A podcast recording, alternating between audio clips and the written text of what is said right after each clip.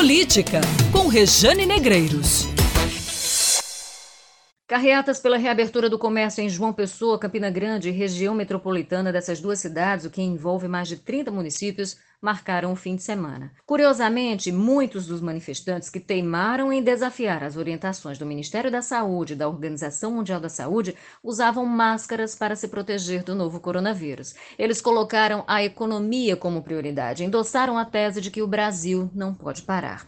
Houve reação. Foi o protesto do protesto. Em defesa da vida, em pontos diversos, moradores receberam as carreatas com chuva de ovos.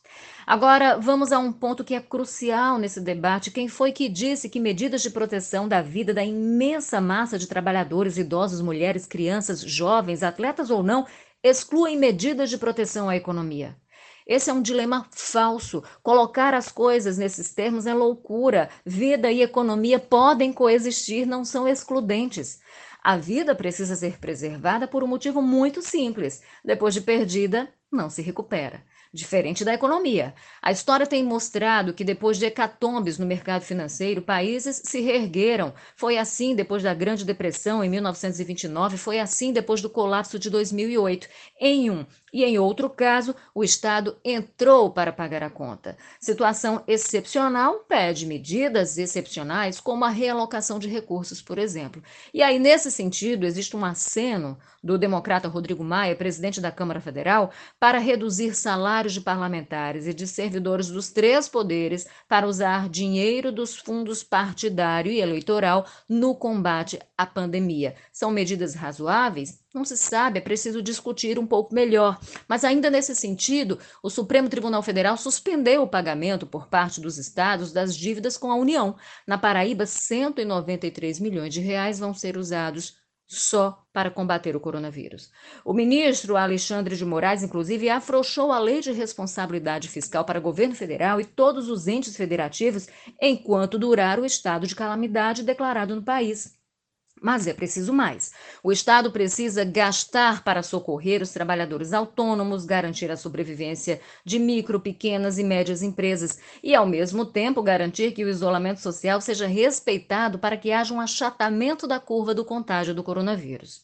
É preciso entender a importância disso. Se todos adoecerem ao mesmo tempo, o sistema de saúde brasileiro vai parar, vai pifar, vai deixar de atender outras pessoas que precisam de socorro para outras enfermidades. Outra compreensão necessária: se o comércio reabrir, o pico de contaminação tende a aumentar, e isso, de um jeito ou de outro, vai levar ao fechamento de lojas. O bom senso pede que todos colaborem.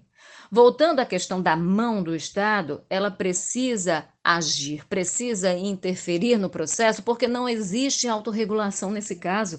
A Covid-19 não é um fator econômico, não era algo previsto, previsível, mas veio para revirar a economia mundial. No Brasil, especificamente, é uma vantagem. Já estamos vendo o que outros países têm feito, o que tem dado certo e o que tem dado errado. E o que está funcionando? Duas coisas: o isolamento horizontal, que tanto se pede à população brasileira e que o ministro da Saúde, Luiz Henrique Mandetta, voltou a defender, e o gasto público para conter as crises de saúde e da economia. O ministro Paulo Guedes, inclusive, em uma conversa com o mercado financeiro no fim de semana, reconheceu a importância do confinamento e o está respeitando. É preciso dizer, porém, que já existem algumas medidas emergenciais por aqui. Garantia da renda básica cidadã, aprovada pela Câmara Federal e que deve ser analisada ainda hoje no Senado.